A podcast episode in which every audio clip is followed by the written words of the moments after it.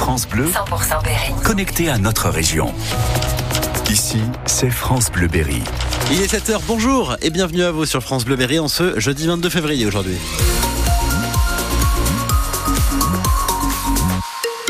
Toute l'info à 7h, c'est avec vous, Jérôme Collin. Et côté météo, c'est un temps bien perturbé sur le Berry. Un temps horrible, on peut le dire, avec des rafales de vent qui pourront atteindre jusqu'à 100 km heure par rafale. On est en moyenne aux alentours de 70 km heure toute la journée. Des cumuls de pluie qui vont dépasser les 15 mm, voire les 30 mm dans le sens Sancerrois. Globalement, il y aura du vent et de la pluie tout au long de la journée. Donc si vous pouvez rester chez vous, faites-le, c'est pas plus mal. Le bras de fer des parents d'élèves berrichons pour éviter des fermetures de classe. Six vont disparaître en septembre rien que dans le département de l'Indre, sauf si l'inspection académique revoit sa copie ce soir avec la publication de la deuxième version de la carte scolaire. Une classe de troisième est notamment menacée au, au collège de Tournon-Saint-Martin en Brenne. Alexandre Moto, il y a la crainte d'un apprentissage dégradé l'année du brevet. Et chacun a une bonne raison de se faire entendre. Sandrine, en tant que parent délégué au collège de Tournon-Saint-Martin. Diminution des heures, suppression euh, des options pour le collège à la rentrée prochaine. En plus, les classes seront euh, plus chargées avec des élèves à 30. On perd une classe cette année et donc il n'y aura plus que 5 classes l'année prochaine au collège. Il y a aussi Fanny et ses filles. Emma quitte la troisième et sa sœur Léa, elle, passe en troisième. Le fait d'avoir 30 élèves dans une classe de troisième pour passer le brevet, c'est inadmissible. Ma sœur qui va en troisième, bah, ils vont être 30 dans une classe, euh, c'est un peu limite 30. Que là on est 15 et il n'y a pas beaucoup de monde et c'est bien. On sera 30, mais j'ai pas envie. Enfin, les collégiens de Jean Rostand viennent aussi des communes aux alentours comme Linger ou Néon. Patrice Houssin, maire adjoint de Lureuil, a manifesté en voisin pour dire son incompréhension. Au moment où le DAZEN euh, veut mettre en place des territoires éducatifs ruraux, pour, nous dit-il, apporter un mieux-être aux, aux, élèves. Et sa première action, c'est de retirer des moyens au collège et aux écoles. Donc on ne comprend pas trop. La mesure définitive n'est pas encore prise. Nous espérons qu'on sera entendu pour qu'il revienne sur sa menace de, de, retirer des moyens sur le collège. Tous ensemble, ils espèrent se faire entendre avant la version définitive de la carte scolaire. Ce sera à la rentrée des vacances de février. Et ils ne sont pas les seuls à acclamer leur colère. Hein. Les parents d'élèves de Neuvy-Saint-Sépulcre et d'Orsène se rassemblent à 16h30 devant le rectorat à Châteauroux. Des mobilisations qui ont le soutien de l'association des maires de l'Indre. Il rappelle que le département va compter 117 élèves de plus en septembre et ils ne veulent aucune fermeture de classe sans l'accord préalable des élus locaux. Dossier complet sur notre site francebleu.fr. Une plainte pour harcèlement sexuel déposée contre Xavier Elbaz. C'est un ancien employé municipal qui accuse le maire de Villedieu-sur-Indre. Une enquête est ouverte selon nos confrères de la Nouvelle République. Xavier Elbaz confirme la plainte qui le vise, mais il nie catégoriquement les faits qui lui sont reprochés. Il évoque simplement la vengeance d'un salarié récemment licencié. Il est 7h03. Les cambriolages et trafics de stupéfiants peuvent vite gâcher la vie des berrichons. Aucun répit laissé aux malfaiteurs. Voilà le mot d'ordre de l'opération Place Nette cette semaine dans l'Indre. Un vaste déploiement des forces de l'ordre pour rassurer en quelque sorte les habitants.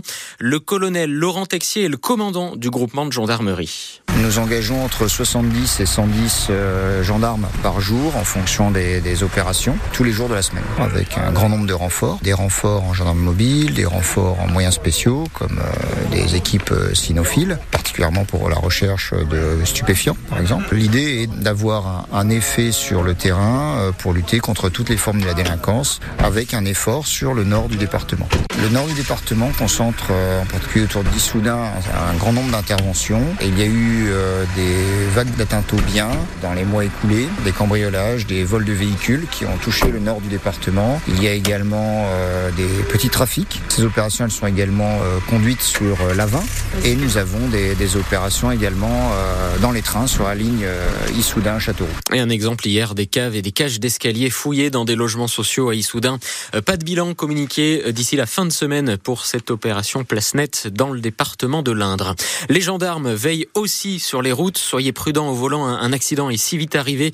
Une voiture est partie en, en tonneau hier sur l'autoroute A20 dans l'Indre. Les deux passagers sont sérieusement blessés, mais pas de pronostic vital engagé. Vigilance accrue aujourd'hui à cause des conditions conditions météo. L'Indre et le Cher placés en vigilance jaune, d'abord pour vent violent. Des rafales, vous le disiez Simon, à 70 km heure en moyenne, mais parfois jusqu'à 100 km heure localement. Vigilance jaune aussi pour pluie et inondation, plus de 30 mm de cumul par endroit. Lui n'a plus le droit de reprendre la route. Un automobiliste flashé à 144 km heure hier au nord de Châteauroux sur une portion limitée à 80.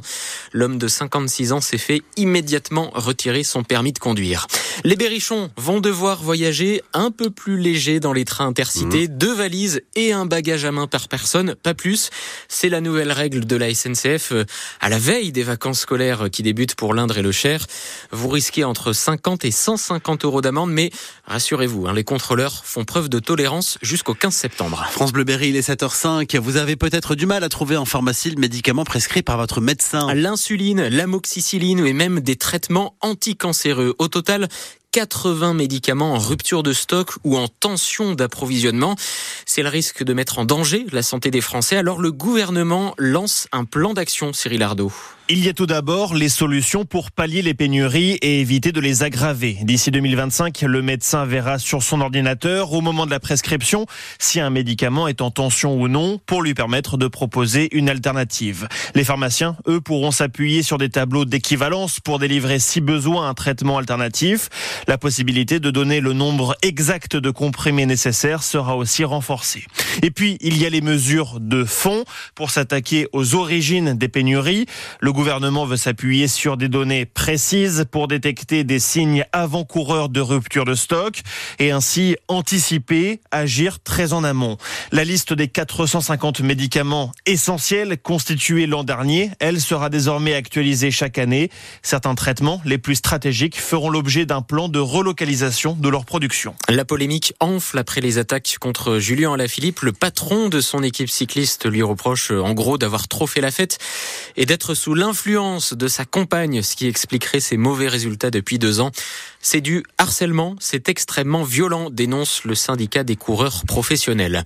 Quels sont vos coins préférés de balade dans le Berry? Venez clamer votre amour de l'Indre et du Cher ce matin sur notre antenne au 02 54 27 36 36 à l'occasion des 40 ans de l'association Sologne Nature Environnement qui défend le patrimoine naturel, la biodiversité de la Sologne.